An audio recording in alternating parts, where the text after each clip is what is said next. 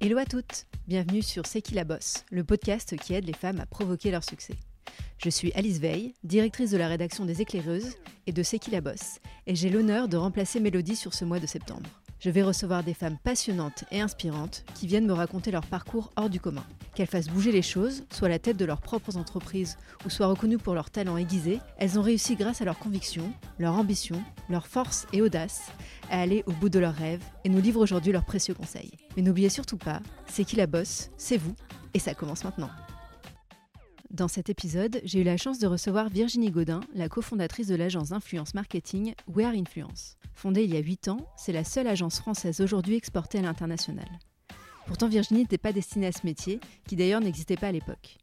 Issue d'une formation de journalisme, elle a écrit pour plusieurs médias féminins avant de se rendre compte qu'un véritable besoin existait en France chez les influenceurs. Elle a été l'une des pionnières à servir de lien entre les marques et les créateurs de contenu, simplifiant ainsi la collaboration des deux côtés. Avec son associé, ils sont devenus un acteur majeur de l'influence, avec un portefeuille de plus d'une trentaine de talents, soigneusement sélectionnés comme Iris Mittener, Nabila, Manon Lem ou encore Kenza SMG. Si l'influence est un milieu auquel nous sommes tous confrontés via les réseaux sociaux et qui peut souvent faire rêver, cela reste pour nous assez flou. Dans ce podcast, Virginie va répondre à toutes nos questions sans tabou, notamment sur la création de son entreprise, chose qu'elle n'avait jamais fait auparavant, mais aussi les coups durs, la réussite et l'avenir des métiers de l'influence. Bonne écoute à tous, Alice. Hello Virginie, merci beaucoup d'avoir accepté euh, notre invitation. Je suis ravie de te recevoir euh, aujourd'hui. Bonjour Alice, merci beaucoup de me recevoir, je suis ravie d'être là. Car tu es une femme qui est devenue un peu la reine de l'influence avec ton agence euh, Wear Influence et vous avez un très beau portefeuille de talents comme euh, Iris Mittener, euh, Nabila, Manon Lem, Kenza euh, et j'en passe. et vous êtes d'ailleurs la seule agence française internationale parce que vous avez ouvert plusieurs bureaux dont Paris, Dubaï, Genève. Donc vous êtes en, pleine croissance et j'ai hâte vraiment que tu nous parles de tout ça car c'est un milieu qu'on côtoie au quotidien à travers les réseaux sociaux qui fait rêver beaucoup de monde mais qui reste assez flou. Alors, le podcast commence toujours avec une, une question qui est que dirais-tu à ton toi plus jeune aujourd'hui? Je dirais d'y croire encore plus, de moins douter. Euh, je pense que j'ai mis quelques années avant d'être euh, très sûre de mes choix et très sûre de ce que je faisais et d'oser y croire et me sentir invincible. Et ce qui est très agréable comme sentiment, mais j'ai 36 ans aujourd'hui. Et euh, j'aurais adoré avoir ce, cette force-là, cette conviction-là à 20 ans et savoir que tout était possible alors que j'avais tellement de doutes comme tout un chacun à 20 ans. C'est un âge où on a énormément de doutes. Mais j'aurais aimé être euh, sûre de mes capacités et sûre de mon, de mon potentiel finalement. Parce que quoi, au début, de, tu penses que tu doutais euh, beaucoup de toi?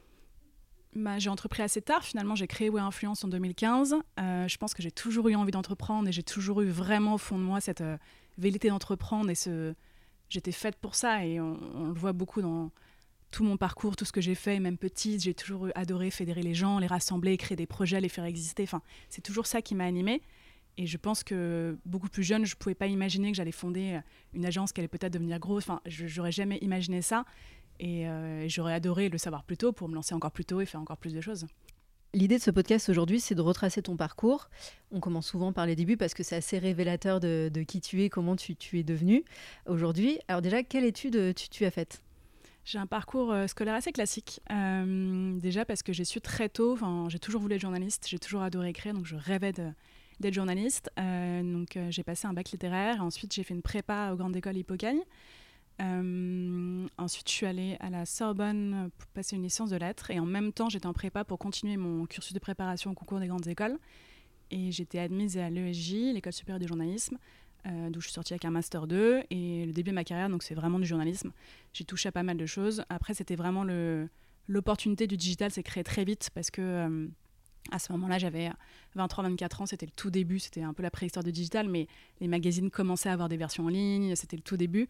Euh, mes premiers stages, c'était chez Condé Nast, euh, donc chez Vogue, L'Amour et tous ces magazines euh, assez chouettes. Et, ils avaient vraiment besoin que quelqu'un connaisse les réseaux sociaux, ou ce qu'il en, en, était à l'époque, ou en tout cas connaisse un petit peu le digital. Donc j'ai très rapidement commencé en journaliste digital. Après, j'ai touché à pas mal de choses. J'ai fait beaucoup, beaucoup de stages, surtout dans beaucoup de grandes rédactions, tous les grands groupes de presse, Marie-Claire, Condé Nast, comme je le disais, Lagardère, euh, un petit peu de télé aussi. Euh, mais voilà, j'ai assez rapidement su que je voulais surtout écrire et du coup saisir l'opportunité du digital parce que mon âge s'y prêtait et que c'était assez facile de prendre ce virage-là et de prendre une place du coup.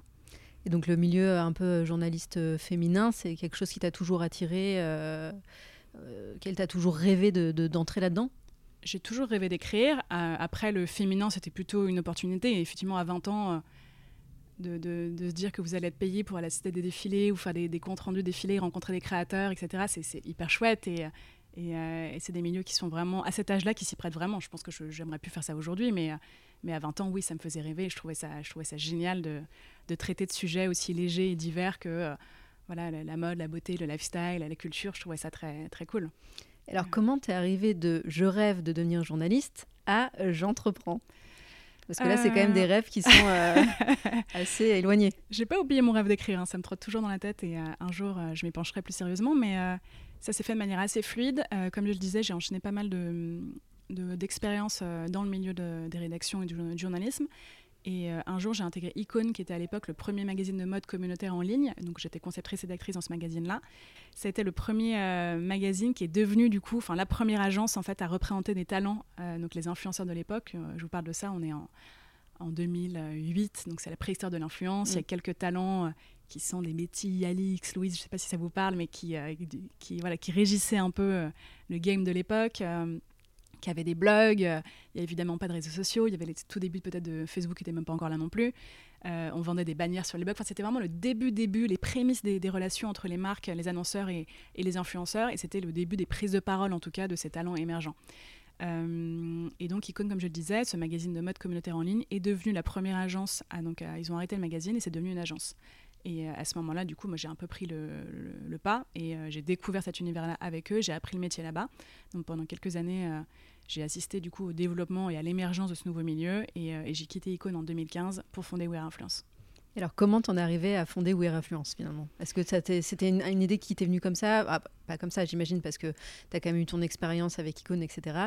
Mais comment t'es passé de euh, je travaille au sein d'une entreprise, à la base en plus en tant que journaliste, à euh, ensuite je veux créer mon entreprise sur cette opportunité-là sur laquelle j'ai été formée? J'ai toujours su que j'allais entreprendre, il fallait juste attendre le bon moment. Euh, déjà là, en termes de maturité professionnelle et personnelle, j'étais arrivée à un point où j'étais beaucoup plus prête à prendre des risques, à me lancer et à assumer mes choix. Euh, ensuite, assez naturellement, euh, comme je le disais, Icon était la première agence à, s'approcher un petit peu des talents. Et du coup, il y avait évidemment une opportunité business énorme, il y avait un boulevard, il n'y avait personne. il n'y avait aucun autre concurrent. il y avait une autre agence à l'époque, Talent Lab, qui s'est, fondée à ce moment-là. Donc, ils étaient deux. Euh, donc il y avait clairement un marché à prendre. Euh, je connaissais du coup bien le métier. Euh, et aussi assez naturellement, mon meilleur ami de l'époque, Diego Glaoui, était donc le frère de Kenza qui faisait partie de ses premiers, talents à émerger un peu dans, cet univers. Et du coup, de facto, connaissait aussi bien cet univers-là. Et en fait, il y avait une vraie demande de la part des talents. Parce que comme je le disais, on était vraiment aux prémices des relations et des discussions entre les annonceurs et ces talents.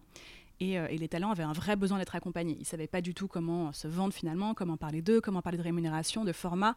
Euh, c'était vraiment les balbutiements, les marques n'en savaient pas plus. Euh, donc on a senti un vrai besoin d'accompagnement et voilà, on s'est dit qu'il fallait se lancer, qu'il y avait au départ pour accompagner les talents qui, qui, qui naviguaient un peu autour de nous. Donc effectivement des personnes comme Kenza, comme India ou d'autres talents qui étaient qui naviguait vraiment notre, dans notre réseau personnel. Et, euh, assez rapidement, ça, ça, grandit hyper vite, en fait, mais parce qu'il y avait une opportunité. Et donc, en fait, finalement, toi, tu es dans ton poste en CDI à l'époque. Euh, tu as ton meilleur ami qui est un peu dans le milieu aussi de l'influence. Donc, tu te dis, euh, bah, mettons-nous ensemble, écrivons notre boîte, mais ça, dans, les, dans la vraie vie, ça se passe comment? Franchement, c'est ça.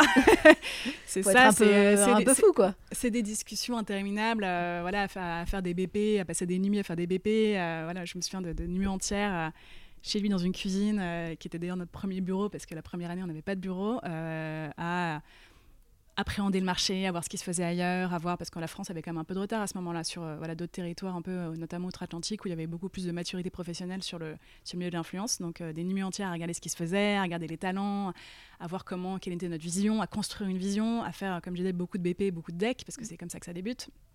Mais toi, tu n'avais pas du tout cette formation euh, entrepreneuriale. donc, tu as quoi Tu as appris sur le tas Tu as eu un mentor euh, Ça s'est fait comment? Non, j'ai vraiment tout appris sur le tas, notamment beaucoup par Diego qui m'a quand même pas mal épaulé parce que lui était déjà entrepreneur. Il avait déjà créé plusieurs boîtes. Donc, euh, il avait déjà toute cette toute cette vraiment ce, cette appréhension beaucoup plus globale de enfin moi par écrit globalement j'avais jamais vu PowerPoint j'avais jamais, jamais vu d'Excel j'avais jamais vu tout ça quoi donc encore moins un BP ou un deck et t'avais quel âge à l'époque quand vous avez commencé à monter Wear Influence? J'avais 27 ans. 27 ans, ouais. Donc c'était quand même, tu étais bien installé dans ta vie, ça a été une prise de risque pour toi de, te lancer dans l'entrepreneuriat? C'était une vraie prise de risque, euh, notamment évidemment financière, parce que derrière chaque aventure, il y a quand même des, réalités simplement de comment je vais vivre et, et les premières années, euh, je vais pas me payer, peut-être pas me payer, comment ça va se passer. Donc ça, c'est sûr que c'était la plus grosse prise de risque, parce qu'on n'était pas du tout baqué, ni Diego ni moi n'avions d'aide. On savait que personne n'allait nous donner d'argent, personne n'allait nous aider. Et euh, d'ailleurs, personne ne nous a jamais aidés. mais, mais, du coup, c'était, on se lance un peu dans le vide. Et effectivement, il y a un moment un peu vertigineux. On se dit, bon, on y va, mais on a un peu peur. Quoi. ouais, quelques nuits blanches euh, suite à ça, mais finalement, euh, ça a vite pris. En fait, ouais, on a eu euh, un peu de chance et beaucoup de détermination et travail, évidemment, mais, mais ça a très vite, très vite bien marché. Je pense qu'il y, avait un vrai besoin. En fait, il y avait encore une fois beaucoup de, de talents à ce moment-là qui avaient besoin d'être accompagnés, avaient besoin de faire mûrir ce marché. Et en fait, on a commencé comme ça à représenter les talents et assez rapidement, on s'est rendu compte qu'il y avait aussi un vrai besoin côté des annonceurs, c'est-à-dire que les marques, elles aussi, avaient besoin d'être accompagnées, déjà pour, effectivement pour euh, appréhender leurs discussions avec les talents, mais aussi elles-mêmes dans leur stratégie digitale, comment est-ce qu'elles allaient communiquer sur les réseaux, comment est-ce qu'on allait créer cet écosystème un peu vertueux sur le digital et tout le social media?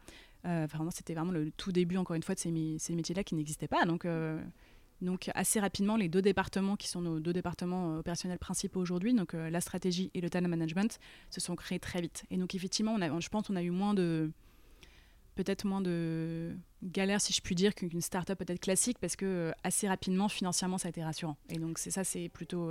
vous avez pu être, enfin, vous lancer sans lever de fonds. On n'a jamais levé de fonds. On n'a jamais levé de fonds. Euh, on vous avez démarré sur, vos fonds propres euh, C'était pas grand-chose. Je pense qu'on avait un capital social peut-être à 500 euros au début, je ne sais pas, qui était toutes nos économies.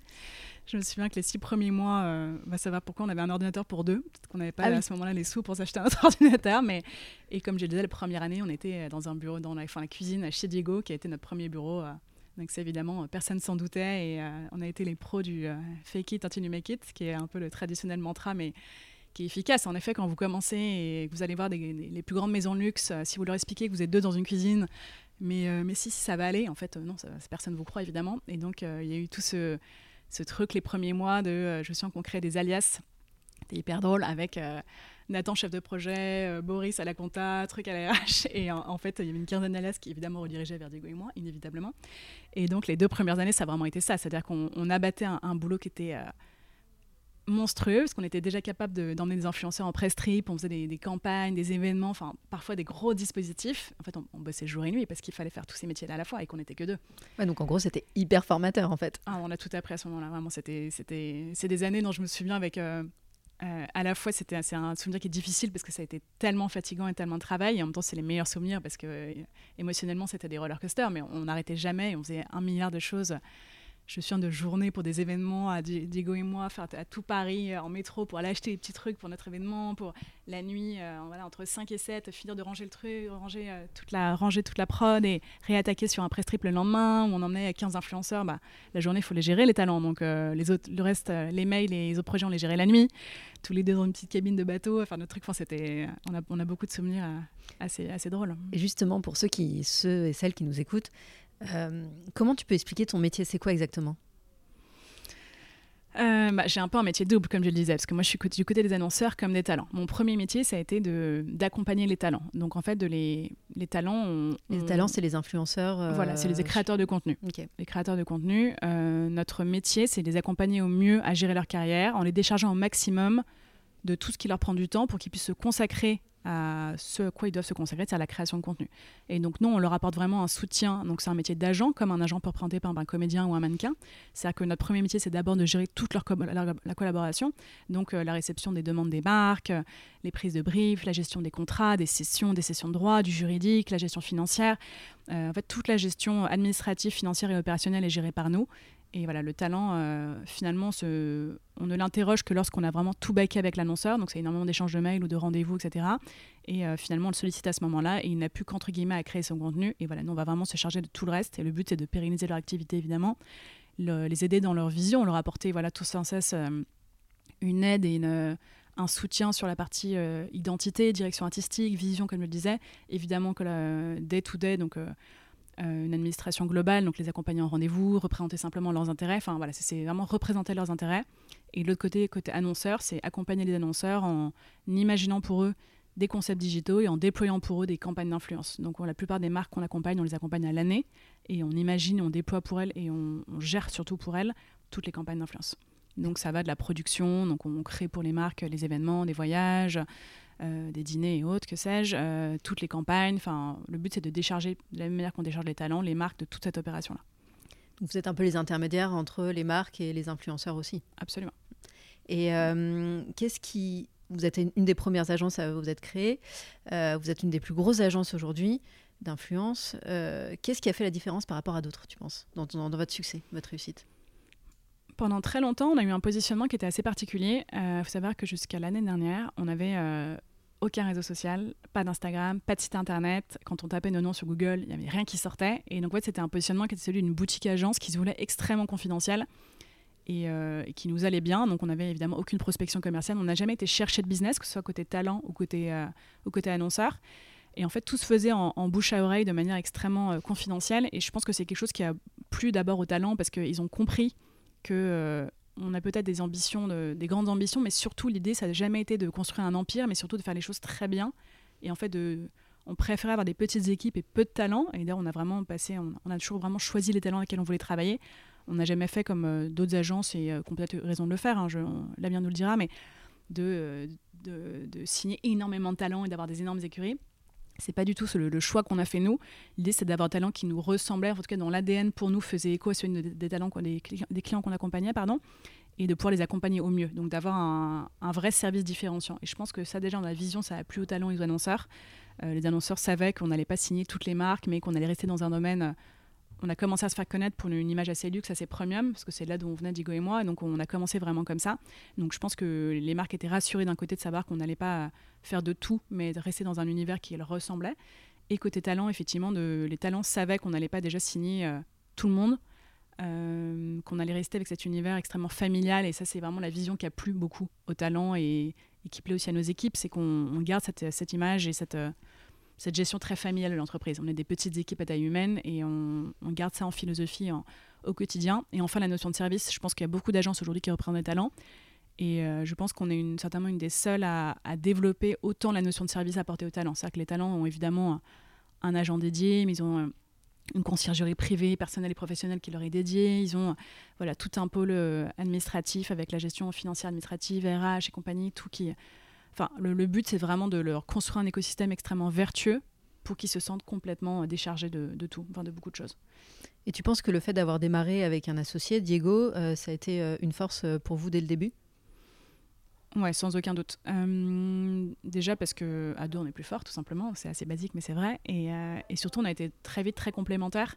Diego avait Diego a une facette beaucoup plus RP que moi. Il est extrêmement à l'aise dans la lumière. En tout cas, il est extrêmement à l'aise pour aller euh, voilà, euh, parler avec les talents, avec les annonceurs. Il, il, se rend à énormément de choses. Il est très visible. Euh, moi, à l'inverse, je suis complètement dans l'ombre et j'ai besoin de ça et je ne me vois pas autrement.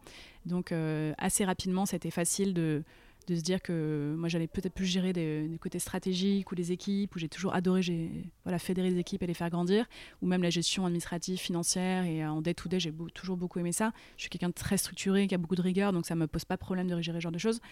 Et, euh, et puis même euh, dès qu'on a commencé à se, à se développer à l'international on, on, a ouvert notre première filiale l'année dernière comme tu le disais euh, assez rapidement. Du coup voilà Diego a pu ouvrir notre bureau au Moyen-Orient tandis que moi j'ai continué à gérer la France. Et rien que pour ça ça a été précieux parce que ça aurait été difficile d'ouvrir une première filiale sans être en, tous les deux. On aurait dû embaucher quelqu'un. Il y a toujours des.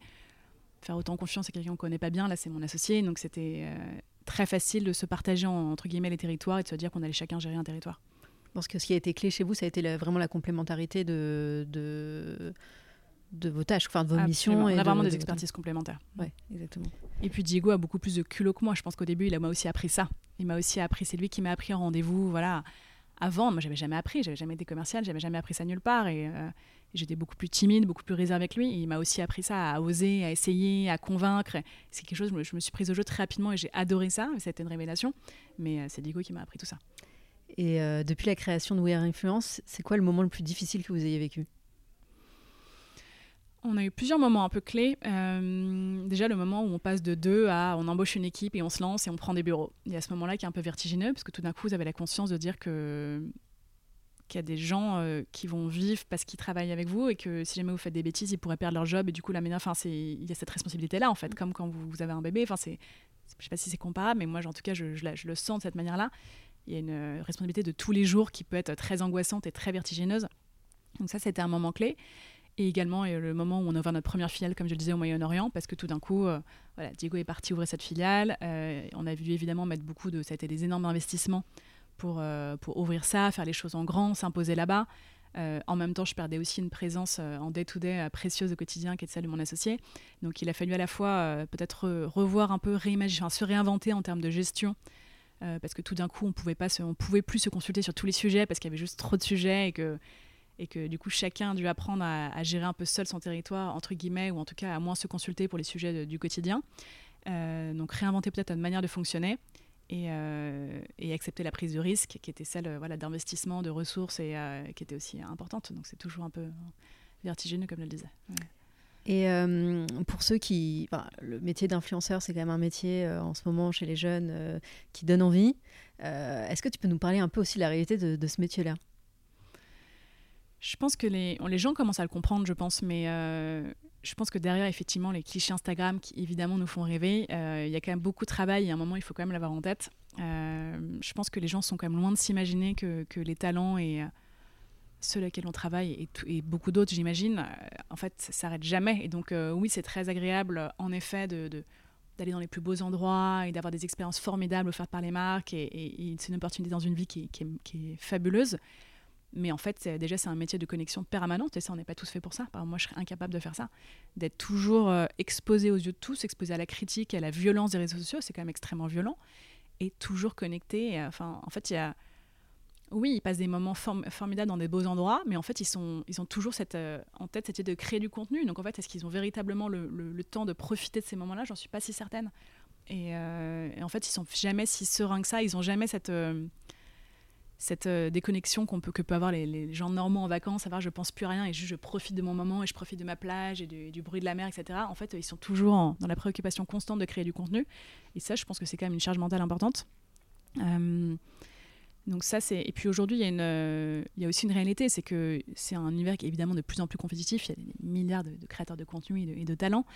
Et donc, euh, je pense qu'avant, ça pouvait suffire voilà, tête ou très jolie ou très lookée, d'avoir un feed impeccable et très léché. Et en fait, aujourd'hui, ça suffit plus. Et euh, aujourd'hui, il faut vraiment la substance, je pense, et c'est le conseil que je donnerais à, voilà, à tout individu qui rêverait d'être euh, influenceur ou créateur de contenu aujourd'hui, c'est de il faut avoir quelque chose à raconter aujourd'hui. Et aujourd'hui, ça vraiment, ça suffit plus d'avoir juste un, look ou, euh, ou, des belles photos. Il faut avoir un message et de la substance et raconter quelque chose. Et on fédère plus une communauté simplement autour de belles photos, en fait. Mm. Aujourd'hui, c'est en tout cas pour exister et perdurer dans ce, dans ce milieu-là. Pour moi, il faut la clé aujourd'hui, c'est d'avoir la substance. Il faut se réinventer tout le temps finalement. Se réinventer tout le temps. Et c'est vrai que l'ère Covid a pas mal rabattu les cartes. On a vu beaucoup à ce moment-là d'acteurs qui sont sortis, des nouveaux entrants qui sont arrivés plus jeunes avec, euh, avec euh, voilà, plein de nouveaux formats et, euh, et qui ont réussi ça. Et c'est vrai que ça a été un, un vrai, un vrai pivot parce qu'il euh, y a des gros acteurs, des gros talents à ce moment-là qui n'ont pas, pas saisi ce, ce truc-là et qui ont, sont malheureusement un peu sortis du game, alors que d'autres ont, bien compris les codes. Et ça, c'est aujourd'hui, c'est une compétitivité qui est permanente. Donc euh, il faut se réinventer, il faut s'adapter au réseau aussi. Les réseaux n'arrêtent pas de changer. Euh, sur chaque réseau, il y a des nouveaux formats tous les jours. c'est aussi un truc à prendre, de se dire que de, en fait, de ne jamais rester sur ses acquis. Jamais, jamais, jamais. Et aujourd'hui, c'est vous qui allez à la rencontre des talents ou c'est les talents qui vous contactent? Euh, bah, comme je le disais, on a une démarche de, qui est un peu particulière. Je pense que les autres agences ne font pas du tout comme nous, mais, euh, mais nous, on va jamais à la rencontre de. Enfin, on va jamais tellement chercher de talents ou d'annonceurs. Comme je disais, on n'a jamais fait de prospection commerciale, quelle qu'elle soit, dans notre histoire. Euh, aujourd'hui, effectivement, on est plus visible que l'année dernière parce qu'on a ouvert ce premier bureau au Moyen-Orient et du coup, on était un peu obligé que notre aventure française soit un petit peu une vitrine. Mais malgré tout, même si on est moins caché, un petit peu moins caché, on continue quand même à avoir cette philosophie qui reste assez confidentielle quand même où euh, voilà, on ne fait pas de travail de démarchage, de phishing ou que sais-je. Euh, on n'est jamais allé chercher un annonceur ou un talent, ça s'est jamais arrivé. Donc, euh, on continue un petit peu comme ça pour le moment. Donc peut-être que ça nous empêche d'être aussi gros qu'on pourrait l'être, sans doute, mais ça correspond davantage à notre philosophie et à ce qu'on a envie d'être, et ça nous permet d'avoir le temps qui nous paraît nécessaire pour accompagner les talents et les marques. Et aujourd'hui, vous avez combien de talents au sein de l'agence? On a une trentaine de talents sur le territoire français et euh, le bureau du Moyen-Orient bah, est tout récent, hein. ça fait six mois qu'il est ouvert maintenant et euh, on a quasiment une dizaine de talents déjà signés là-bas aussi. D'accord. Et effectivement, là, comme tu disais, la vision d'une ouverture à, certainement à Genève, qui est en cours pour se rapprocher notamment de nos clients horlogers et joailliers. Et, peut-être de talents locaux aussi si l'opportunité se présente. Et c'est quoi vos critères, on va dire, de, bah, pour prendre un influenceur ou pas au sein de, de votre agence? bah, je pense que, comme je le disais, pour nous, on a une vision de, famille. Donc, il y a une vision de cohérence dans les profils qui doit être importante. C'est-à-dire que les profils ne doivent pas se cannibaliser entre eux. Et en même temps, ils doivent avoir une. Ils doivent rayonner dans un univers qui reste premium quand même. Donc, effectivement, nos, talents ont pour point commun d'avoir des, feeds ou des contenus qui sont quand même très jolis, assez élégants et assez léchés. Euh, le côté organique des communautés, ça va de soi, mais, euh, c'est quand même important de le dire. Euh, évidemment qu'on ne travaillera jamais avec un, un talent qui a pu acheter sa communauté d'une quelconque manière ou qui a fait ce genre de choses. Euh, et enfin, dans les relations annonceurs, on va non plus jamais travailler avec des talents qui font par exemple du dropshipping ou qui travaillent avec des annonceurs qui ne nous paraissent pas tout à fait clean. Et notamment, voilà, avec euh, aujourd'hui, on est en pleine. Euh, on est en pleine mutation de cet univers et pour le meilleur. enfin voilà, l'État s'est senti enfin concerné par le sujet et enfin de créer, et enfin un statut sur le, le métier de créateur de contenu et c'est formidable parce que ça va permettre de, voilà, d'assainir un peu notre marché qui avait été quand même pas mal vérolé par, quelques confrères euh, peu scrupuleux qui ont quand même fait n'importe quoi et qui ont fait de ce milieu-là un peu une jungle. Et aujourd'hui, je trouve que si le mot influenceur est autant péjoratif, c'est à cause de ces gens-là.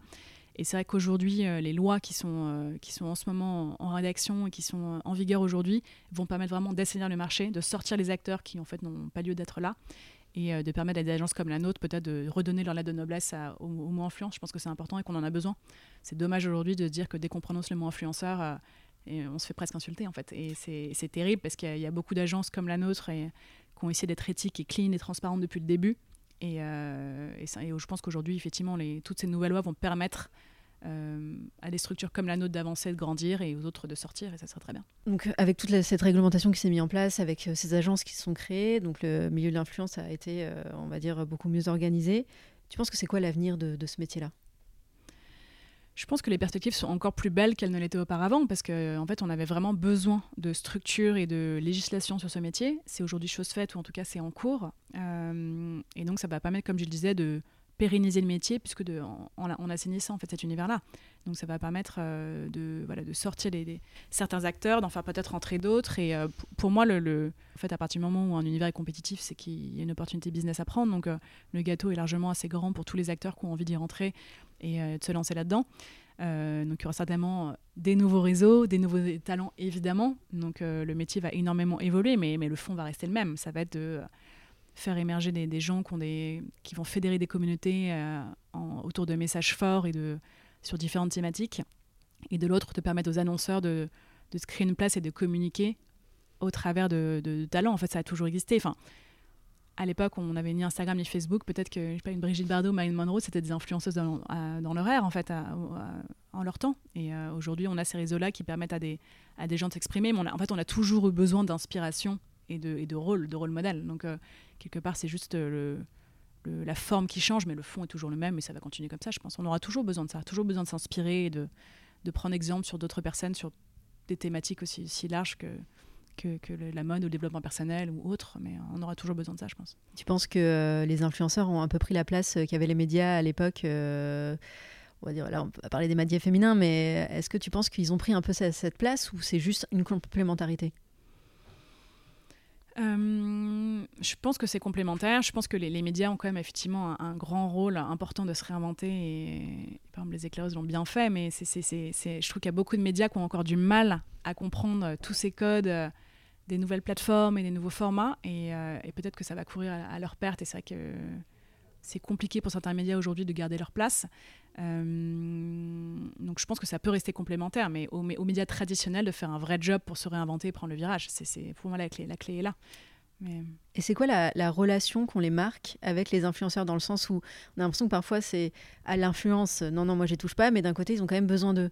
Donc elle est comment cette relation? C'est totalement ça, c'est l'amour-haine. Hein.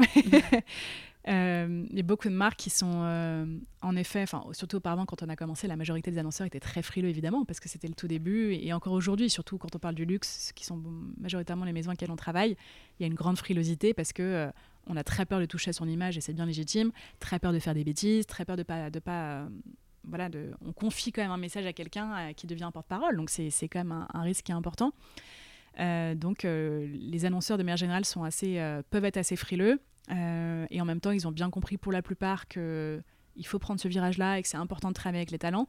Donc tout le pivot, c'est le comment on le fait et, et c'est pour ça que des structures comme la nôtre existent. C'est pour réfléchir avec les marques, vraiment de concert avec les maisons et les annonceurs, en leur disant voilà, vous avez une identité bien à vous, L'idée, c'est pas faire comme tout le monde et c'est pas parce que tel un tel créateur de contenu est extrêmement connu que c'est la bonne personne pour vous.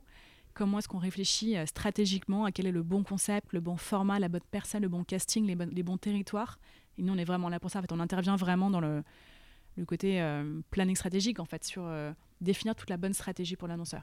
Vous faites vraiment du conseil pour les annonceurs. Et après, on déploie et on applique, on gère le projet. Mais notre premier métier, c'est de comprendre la cible, l'enjeu, le budget d'un annonceur et à partir de là, un énorme travail effectivement de, de strat qui est de réfléchir à la, au meilleur déploiement possible pour l'annonceur.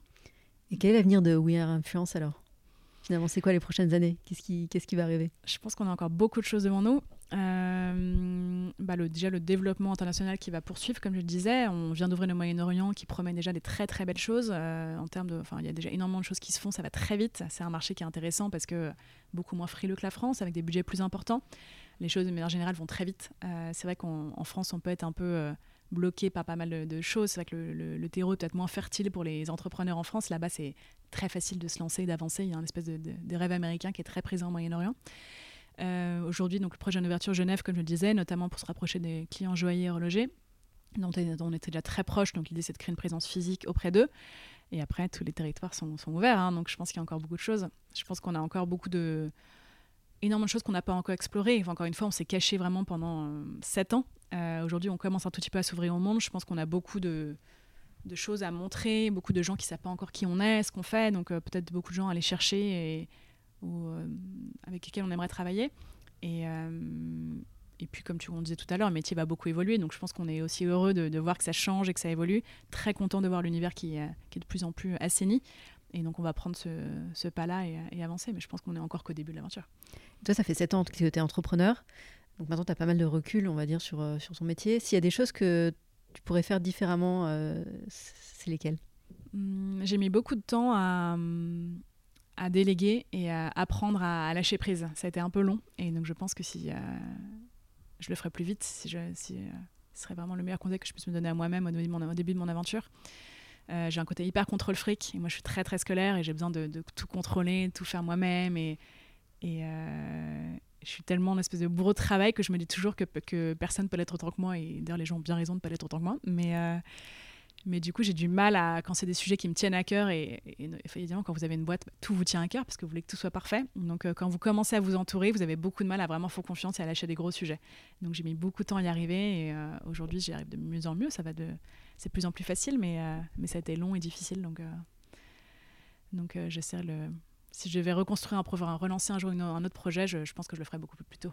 Même pour moi, pour mon équilibre aussi personnel, c'est aussi important. Ça, donc toi, tu as réussi maintenant à trouver un peu un équilibre entre ton travail, le perso, parce que tu es quand même maman. En plus de ça, tu es sportive parce que tu es cavalière, tu fais de la compétition. Est-ce que tu as réussi à trouver un peu une harmonie entre tout ça? Je ne sais pas si je parlais d'harmonie, mais je commence à trouver un peu les clés pour tout ça.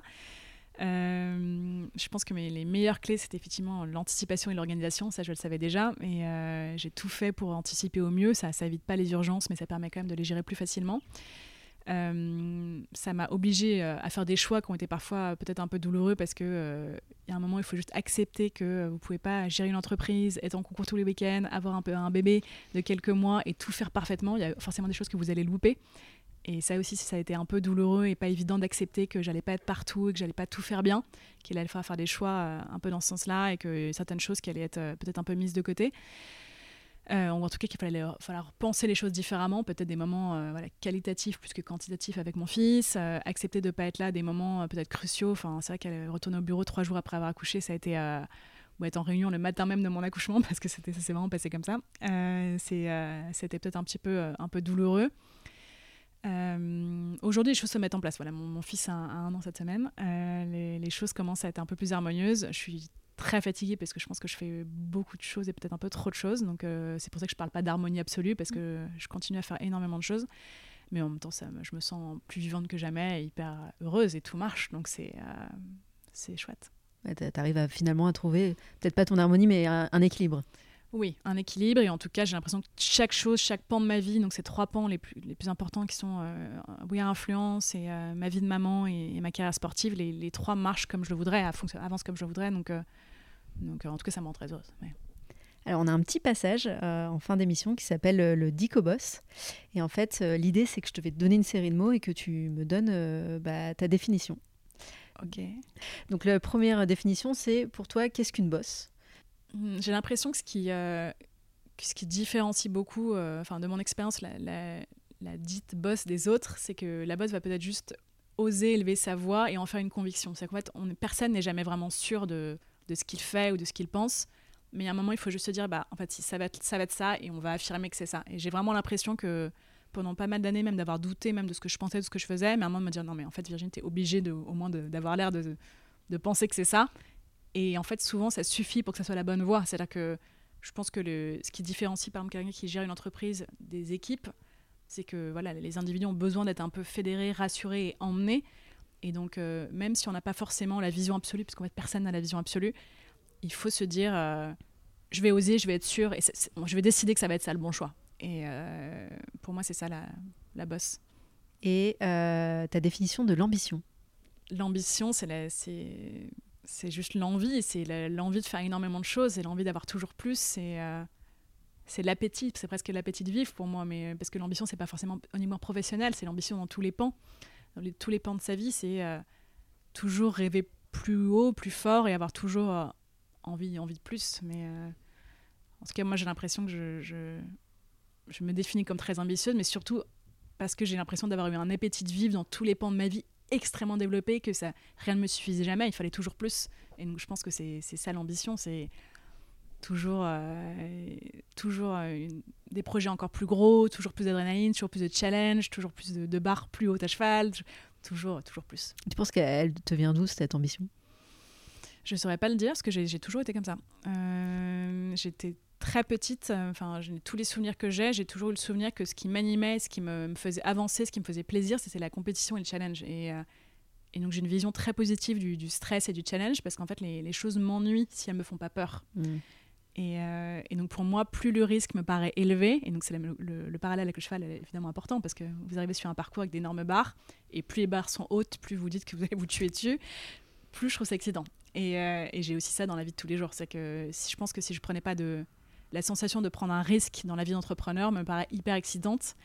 Et j'ai toujours, je me fixe presque toujours des challenges qui, sur, qui de facto sont, trop durs pour moi.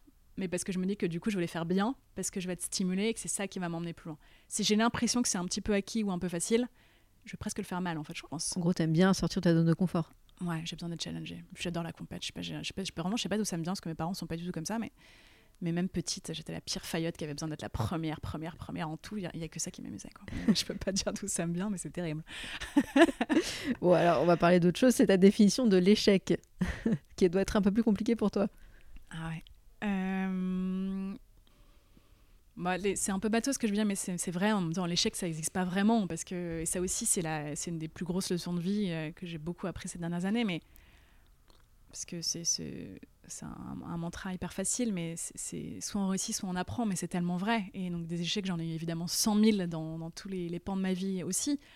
Mais euh, parce que j'estimais que c'était un échec, parce que ça s'est pas passé comme je voulais que ça se passe. Mais c'est juste, euh, c'est juste un premier step franchi pour la fois d'après y arriver. Et donc quoi qu'il arrive, c'est au pire un entraînement. Donc c'est, c'est franchement, ça peut pas être négatif un échec. C'est euh, et en même temps, je dis ça et je suis la première à être extrêmement contrariée quand ça se passe pas comme je voudrais.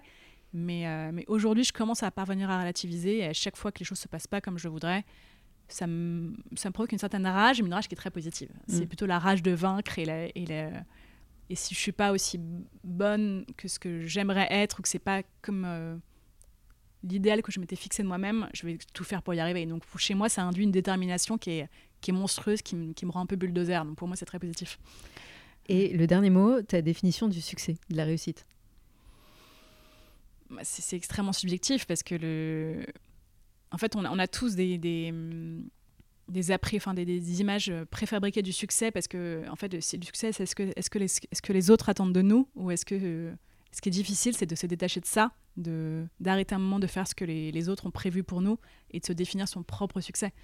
Et euh, d'arriver à se dire que on est pareil dans un, dans un, pays où je pense qu'on se définit tous sur notre, par notre carte de visite, ce qui est absurde. Et le succès, c'est pas forcément en fait, d'avoir créé une boîte ou d'avoir un super salaire ou d'avoir un super CDI. Enfin, en fait, sinon, c'est pas ça le succès, c'est juste d'être heureux, quoi, le succès. Donc, euh, enfin, juste, c'est un grand.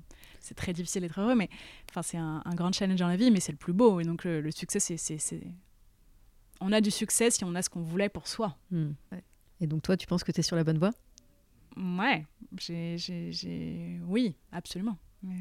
Bah, de mon point de vue à moi, j'ai toujours eu du succès parce que j'ai toujours. Euh, des années de, de, de, galères et de, de construction et, et, beaucoup de choses pas faciles dans la vie, mais mais qui m'ont toujours. Euh, mais je savais où j'allais et, euh, j'y arrive et ça m'emplit de joie évidemment. Super. Bah, merci beaucoup Virginie, c'était vraiment super intéressant. Merci Alice, merci à toi, ravie d'être là.